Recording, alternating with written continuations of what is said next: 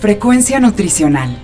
Un programa de información, análisis y orientación para una mejor calidad de vida a través de una buena nutrición y actividad física. Frecuencia Nutricional. Bajo la conducción del nutriólogo Rafael Díaz.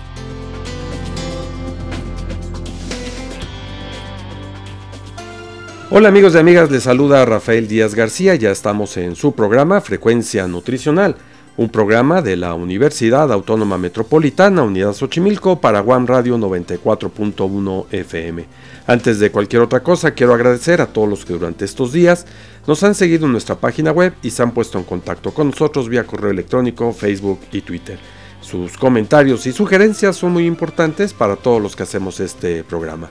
Recuerden que Frecuencia Nutricional es un programa hecho por personal docente e investigadores de la licenciatura en nutrición humana de la UAM Xochimilco para todos ustedes, y el cual tiene como objetivo informar, analizar y orientar en los diferentes temas relacionados con la alimentación y la nutrición. El día de hoy, a través de la plataforma Zoom, tenemos el gusto de contar con la presencia de la doctora Salia Vilanava. Ella es investigadora en ciencias médicas del Hospital Regional de Alta Especialidad en la península de Yucatán y el día de hoy vamos a abordar el tema sobre los efectos moleculares de las diferentes plantas medicinales. Doctora Salia, pues bienvenida a Frecuencia Nutricional, es un gusto poder contar con su presencia el día de hoy. Buenos días. ¿Por qué no empezamos, doctora, un poco hablando sobre lo que tiene que ver de la importancia de las plantas medicinales? Eh, en mi punto de vista, eh, desde la maestría, eh, empecé a trabajar con plantas que son tradicionales de la región de México. En algunos casos, estas plantas no se consumen en todo el territorio de México, pero sí son específicas en algunas partes. yo empecé a trabajar de manera inicial con el nopal en, la parte del centro de la República pues es consumido. Esta planta se ha visto desde la llegada de los españoles, existían escritos donde mencionaban los efectos benéficos.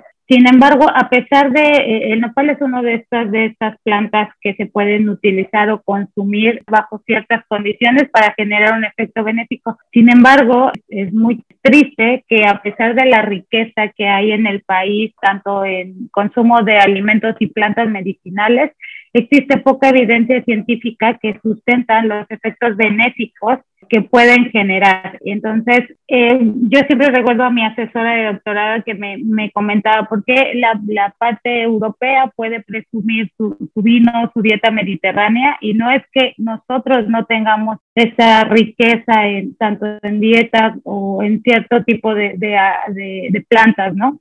Sino más bien nos falta mucho estudio acerca de los efectos y de cómo consumir este, este tipo de plantas, porque si bien hay una tradición oral que ha pasado de generación en generación, existen pocos estudios que avalen esta evidencia.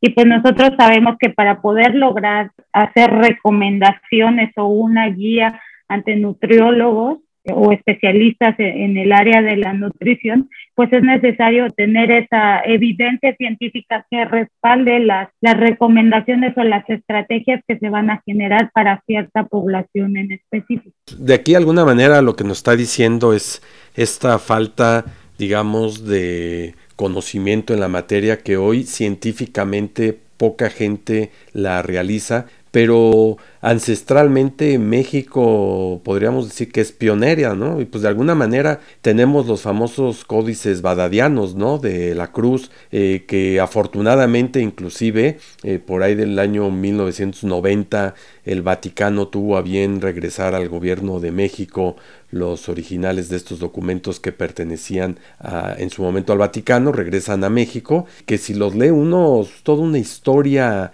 eh, sobre este material, ¿no? ¿Usted algo de esto nos puede decir al respecto? Sí, claro, yo fíjese que una, una cosa muy interesante me pasó en, la maestría, porque justo esta parte de la evidencia científica para que pueda ser sustentada y pueda ser difundida, pues se tienen que publicar en artículos en revistas internacionales. Entonces, cuando uno envía un artículo de este tipo, lo tienen que revisar personas y te preguntan o, te revisan para que tú sustentes la información. En una de estas eh, partes de los revisores nos pedían cierta información, como hay poca información acerca de estos alimentos o de estas plantas medicinales que existen en México, pues eh, nos tocó ir a la biblioteca, a la Biblioteca Central de la UNAM, a pedir un libro que está bajo resguardo, que bajo ciertas condiciones uno puede ojear, ¿no? Para saber eh, exactamente sobre qué enfermedades podía ir el nopal, ¿no? Y algo que mencionaban estos escritos que hacen, que hicieron los españoles, es que el nopal, por ejemplo, se utilizaba para calmar el calor del estómago. Ahora se sabe, ¿no? Con todos los estudios que se han realizado específicamente en el nopal, es que se tiene un efecto eh, a diversos niveles a través del consumo de fibra del nopal, eh, se puede modular la microbiota intestinal a través de los compuestos reactivos como los polifenoles, se puede modular también el ambiente de esa microbiota generando eh, modificaciones en el pH, que bueno, esto lo relacionamos directamente con lo que decían en esos escritos. De igual manera, me gustaría comentarles, actualmente trabajo con una planta planta alimento, planta medicinal en la península de Yucatán que se llama chaya. La chaya es muy consumida aquí, es consumida como planta medicinal como parte de los alimentos, ¿no? Existe té de chaya, agua de chaya, huevo con chaya, maíz con chaya. Y cuando empezamos a hacer toda esta investigación acerca de los efectos benéficos que podría generar la chaya, pues nos tocó igual ir a las lecturas, eh, a lo que habían escrito los españoles. Y en este sentido encontré algo muy interesante que decía que esa combinación de chaya con maíz les daba mucha energía a los indígenas para poder realizar sus actividades.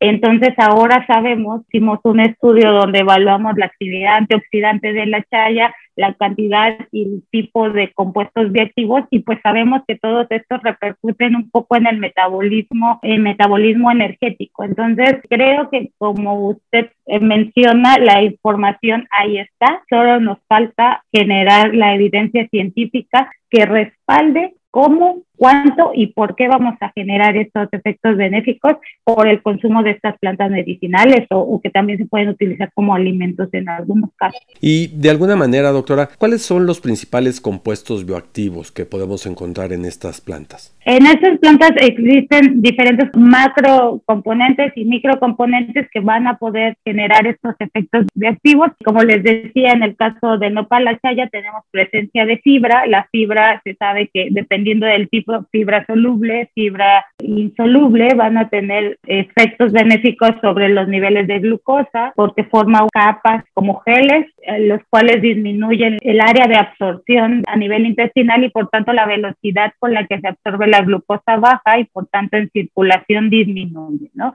También existen otras plantas, eh, actualmente también estudiamos plantas que están, bueno, nosotros no hicimos una revisión acerca de plantas medicinales que se utilizan para la litiasis urinaria. Igual estas plantas tienen flavonoides, tienen fitoesteroles, que lo que van a hacer, van a hacer regular las especies reactivas, van a actuar como antioxidantes, como antiinflamatorios, de tal manera que el daño que se genera por estas especies reactivas va a ser neutralizado por los antioxidantes como los fitoesteroles específicamente o en la mayoría de las plantas tenemos quercetina, canferol, epidalogatequina, que son compuestos que pueden actuar como antioxidantes y como antiinflamatorios. ambos efectos tienen beneficios en diversas enfermedades, incluyendo litiasis incluyendo diabetes tipo 2, incluyendo obesidad, incluyendo eh, la generación de hígado graso. Entonces, estos compuestos, fibra, fitoesteroles, flavonoides, alcaloides, terpenoides pueden tener este efecto benéfico y ese efecto benéfico va a ser por su poder antioxidante, antiinflamatorio. En algunos casos son capaces de ligar, de capturar algunos minerales de tal manera que no se precipiten y formen piedras en el caso del riñón. En otros casos, como es el hígado graso, los flavonoides son capaces de inducir a factores de transcripción recordando que un factor de transcripción es aquella proteína capaz de viajar al núcleo inducir la expresión de genes y en este caso que están relacionados con la beta oxidación, es decir, el uso de lípidos como fuente de energía, ¿no? Entonces está relacionado con estos efectos benéficos el consumo de, de plantas como el nopal, la chaya, en el caso de, de la litiasis urinaria el, el palva azul, chicalote, el cenizo, una planta que se llama siempre viva, entonces estas plantas contienen estos compuestos bioactivos que van a generar estos efectos benéficos ante estas patologías. ¿No? Estos últimos nos dijo para litiasis y para el hígado graso, ¿cuáles serían? Eh, el nopal es uno de ellos y actualmente estamos trabajando también con una planta que es regional, es de la península de, de Yucatán, que se llama árbol de Ramón. El árbol de Ramón igual eh, tiene historia con los mayas y eh, tenemos un modelo animal en el que vimos que el consumo de, harina obtenida de esa planta disminuye la, la, cantidad de grasa que se acumula en el hígado. Y esto de alguna manera este, haciendo una situación reversible de un problema de salud que la gente no tiene que recurrir al medicamento tradicional, al del fármaco, y que puede ser a través del propio alimento que contiene estas, estos compuestos bioactivos, que son de alguna forma los que se llevan a los famosos medicamentos, ¿no? Justo eso eh, me gustaría comentar porque muchos de los de los medicamentos o son aislados o son muy eh, o se sintetizan basado en los compuestos que se han encontrado en las plantas para generar estos efectos benéficos. Y yo yo soy de la idea de generar esta evidencia científica a partir de estas plantas medicinales o tradicionales que se consumen o se utilizan de alguna forma en la población de México con la finalidad de, generar estrategias de fácil acceso y de bajo costo para la población, ¿no? Porque el hecho de que en esta era en la que se han generado nuevos fármacos, que es muy fácil que el médico diga, ah, tómate eh, alguna estatina, ¿no? Para disminuir eh, los niveles de lípidos o metformina para las personas con, con diabetes, de primera instancia las guías recomiendan, si las alteraciones no son muy grandes, hay que aclarar, eh, o muy elevados los niveles, eh, la, primera, la primera instancia es el cambio de estilo de vida, ¿no? Y el cambio de estilo de vida incluye dieta y ejercicio. Dentro de la dieta o dentro de los hábitos de alimentación se pueden incluir estos test con estas o infusiones a través del consumo de estas plantas medicinales o en el caso, por ejemplo, de la chaya o el nopal, incluirlos dentro de la dieta, ¿no? Que son, eh, tienen esta dualidad que son plantas medicinales, pero también va como parte de la alimentación de la población. Entonces, creo que eso es de suma importancia porque no solo le damos esta eh, este acceso a la población de generar efectos benéficos a través de alimentos mexicanos, sino le damos este valor agregado a nuestros alimentos y además esto puede contribuir a los productores, ¿no? Sabiendo que eh, cierto tipo de alimentos va a generar un efecto benéfico en si lo consume la población. Nos dice, por ejemplo, y sin querer adentrar en solo algún tema, pero hablaba de problemas renales, hablaba del problema del hígado graso. Si yo a la gente le digo, eh, consumen nopal, que es bueno para reducir el hígado graso, me podrías preguntar a la gente, ¿por qué? ¿Qué es lo que hace este producto en el organismo? Eh, en el caso, bueno, en la mayoría de los casos, estos efectos benéficos los asociamos a estos compuestos reactivos, principalmente a los flavonoides, que además de tener, en el caso del hígado graso, tenemos dos cuestiones.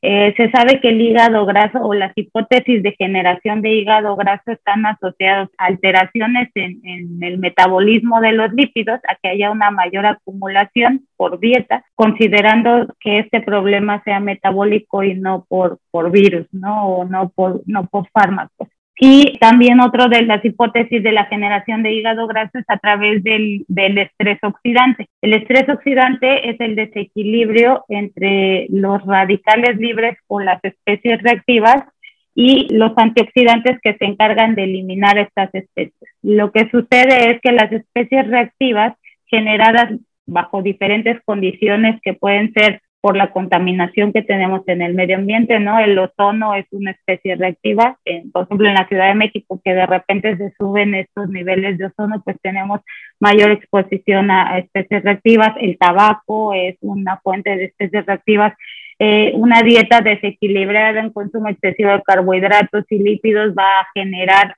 eh, que se acelere el metabolismo y va a llegar un punto en el que el organismo ya no va a ser capaz de, de, metabolizar todas estas macromoléculas y va a aumentar la velocidad de esto y va a generar de manera excesiva especies reactivas. Entonces tenemos diferentes condiciones que va a generar especies reactivas. En el caso del de, hígado graso, este aumento en el consumo de, de carbohidratos y lípidos va a hacer que haya una mayor acumulación de lípidos a nivel del hígado y las especies reactivas van a dañar a las células de tal manera que van a perder su función de, metabolizar estos sustratos. Lo que pasa con este el nopal y en este caso lo que les comenté, la semilla, el árbol de Ramón, es que van a tener estos compuestos bioactivos que van a ser capaces de inducir a factores de transcripción como PIPAR-alfa, que está relacionado con la expresión de genes de beta oxidación el uso de, lípidos como fuente de energía. Y a su vez son capaces de inhibir a factores de transcripción como ese RPP1 que está relacionado con el proceso de lipogénesis, es decir, la generación de lípidos eh, de manera endógena. También estos flavonoides son capaces de disminuir son capaces de inhibir al factor de transcripción NFKB, que lo que va a hacer es que incrementa los genes ah, proinflamatorios y estos genes proinflamatorios pues van a dañar más a la célula. Entonces, al estar los flavonoides que consumimos en, estos, en estas plantas, pues se inhibe. Entonces, tenemos inhibición tanto de lipogénesis como de inflamación y además son capaces de neutralizar a las especies reactivas que van a generar un daño en las células entonces, eh, esta actividad antioxidante va a, atrapar, va a hacer que atrape estas especies activas y ya no va a generar un daño a las células, por tanto se va a mantener un, eh, un adecuado funcionamiento a nivel de este tejido y bueno, si, si la actividad antioxidante se mantiene por cierto tiempo, puede ser a nivel del organismo en general. Y en otra de las enfermedades que usted ya ha mencionado, las enfermedades renales, ¿cuáles son los alimentos que usted eh, menciona y qué efecto tiene a la salud. En la parte de los alimentos de la, de la función renal, de la litiasis, eh, litiasis urinaria específicamente, recordando que la litiasis urinaria es de la generación de piedras eh, a nivel de, riñón, uréteres, vejiga, y estas plantas contienen compuestos eh, de igual manera como los flavonoides que van a actuar a, nivel antioxidante y a nivel antiinflamatorio, eh, las saponinas, eh, que son, son compuestos que van a, no van a permitir que haya cristalización entre los minerales que forman estas piedras en la litiasis urinaria, como son los compuestos, los oxalatos de calcio, que son las principales piedras que se forman, o el 80% de las piedras en estos pacientes están formadas por este compuesto. Las, los alcaloides, que lo que van a hacer es que van a ayudar a que haya una mayor eh, eh, excreción de minerales y por tanto no se van a acumular, no se va a acumular el calcio, no se va a acumular el oxalato, eh, de tal manera que se genere un ambiente saturado y, precipiten y formen piedras. Eh, los terpenoides que va a modular ciertos compuestos como el citrato, que lo que va a hacer es que modula el pH de la, de la orina y el pH de la orina es muy importante ya que esto va a favorecer un ambiente que haga que se precipiten los, los compuestos y se formen piedras o puedan ser solubilizados y puedan ser excretados. Esto es muy importante que yo les mencione que no solo es con el consumo de estos de estas plantas, ¿no? No, no, no, no hagamos como estos productos mágicos, esto tiene que ir acompañado de, un, de, de una adecuada dieta. Sin embargo, se ha visto que a pesar de tener una, una dieta control, eh, estas plantas, la limitante en estas plantas es que no hay estudios en humanos la evidencia que existe solo es en modelos animales y esto no permite eh, generar eh, tanto las, las guías o las recomendaciones a nivel ya de población. Se tendrían que generar primero estudios clínicos en los que se considere la concentración y la forma de administración de estas plantas. Sin embargo, eh, para nosotros que nos dedicamos a esta parte, el hecho de tener modelos animales es el, el, inicio de, de, la, de la investigación acerca de estas plantas medicinales que a mi punto de vista eh, sería de gran importancia generar estos estudios clínicos para ya tener estrategias basadas en evidencia. ¿Y estamos lejos de llevar a cabo estos estudios científicos en humanos o todavía podríamos decir que ya es algo que está cerca? Lo que pasa es que son, eh, los estudios clínicos no están lejos, sin embargo, la limitante en, esta parte de la, de la ciencia pues son los recursos económicos, ¿no? Entonces, llevar a, cabo un estudio clínico eh, involucra que se tengan que realizar diferentes pruebas bioquímicas, que se tenga que dar seguimiento a los pacientes, que haya un control estricto, porque no solo tenemos que considerar el hecho de darle eh, la planta medicinal, sino como no existe evidencia previa, tenemos que generar un seguimiento más detenido para observar si hay efectos adversos, si también eh, tendríamos que buscar de manera específica si ya hay estudios que nos hablen acerca de la toxicidad de estas plantas para poder em, mantener una concentración adecuada.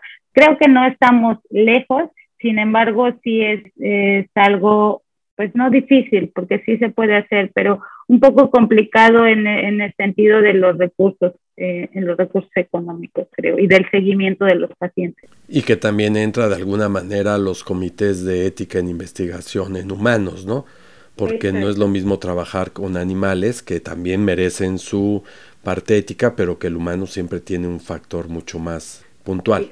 Sí, sí, eso es, eso es muy importante y creo que es muy importante mencionar eh, que esto para llevar a cabo este, este tipo de evidencia, tanto en un, como usted lo dijo, en animales como en humanos, se requiere una aprobación de un comité de investigación y comité de ética en investigación que nos evalúe y nos apruebe la forma en la que vamos a realizar nuestro protocolo.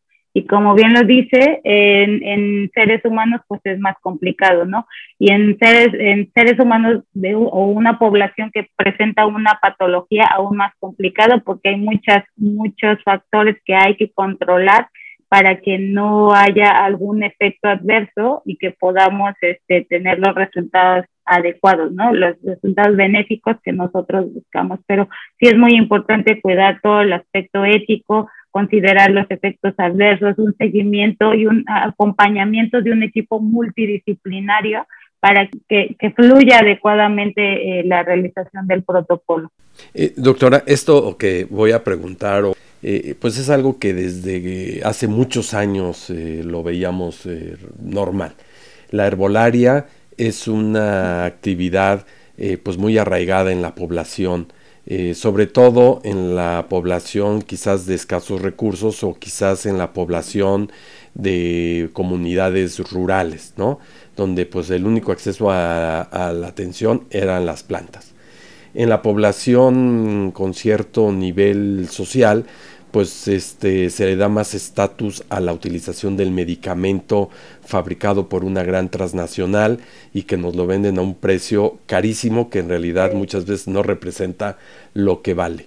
Y entiendo que en la herbolaria, como ya decíamos desde los estudios de Martín de la Cruz o de Juan Madiano, eh, de alguna manera eh, pues ya tienen cierta historia, pero en el ámbito científico, usted como investigadora de un centro, de un eh, hospital importante, eh, presente evidencia científica, ¿cómo lo reciben los propios colegas científicos, este, acostumbrados a dar el medicamento, la receta de una gran farmacéutica? ¿Cómo lo ven? ¿Cómo lo reciben? Pues no es muy bien recibido. De hecho, hemos tenido muchas, este, es muy buena pregunta porque este, aquí uno puede sacar todos los traumas, pero eh, nos, ha costado, nos ha costado trabajo llegar a, generar esta conciencia acerca de los, pues, de los efectos que se generan a partir de, plantas, de alimentos, ¿no? Es, es muy complicado es, es muy complicado que se pueda, eh, no los podemos convencer con una simple plática y lo que nos toca es generar esta evidencia científica. Eh, lo que nos lleva y lo que nos toca ahora a nosotros es, además de generar esta evidencia científica, no solo hablarles desde la, la medicina tradicional, sino con evidencia en mano, generar estos equipos multidisciplinarios para que realmente se pueda tener un abordaje integral de los pacientes. Ha sido complicado y eh, de hecho no hemos llegado a muchas colaboraciones, pero eh, creo que el hecho de seguir generando evidencia nos va a permitir aperturar más esta área de, comunicación con, eh, con el área médica eh, específicamente. Y una última pregunta antes de cerrar, doctora.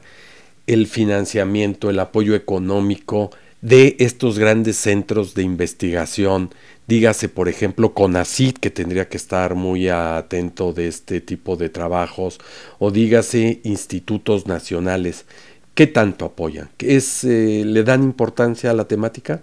Fíjese que yo he tenido este, muy buena fortuna y, el privilegio de trabajar en el Instituto Nacional de Nutrición. Entonces ahí tengo varios colegas, está mi asesora de doctorado, ¿no? Allí yo hice el doctorado. Entonces he mantenido relaciones eh, con, con ellos, con el área de investigación. Tal vez no con el área de la parte clínica de los institutos, pero sí con el área de investigación. He podido generar colaboraciones con diversas, eh, con el Instituto Nacional de Pediatría, con el Instituto Nacional de Nutrición. Eh, de manera local, acá hemos generado investigaciones con la Universidad Autónoma de Yucatán. Entonces, eh, ha habido esa apertura y sí creo que eh, justo tener esta, este, estos lazos, estas colaboraciones con las personas que ya llevan 30 años trabajando en el tema, ayuda mucho. Ayuda mucho porque eh, estás hablando con personas que saben del tema, que le dan la importancia merecida a, la temática, al abordaje de esta parte del tanto de las plantas como de los alimentos tradicionales y generar evidencia para mejorar el estado de la población a través de estas, de estas estrategias. Creo que sí, eh, personalmente me ha ayudado mucho esta, esta interacción que, que he mantenido con, con, estos institutos y esta universidad. También tenemos eh, colaboraciones con la universidad, con la UNAM.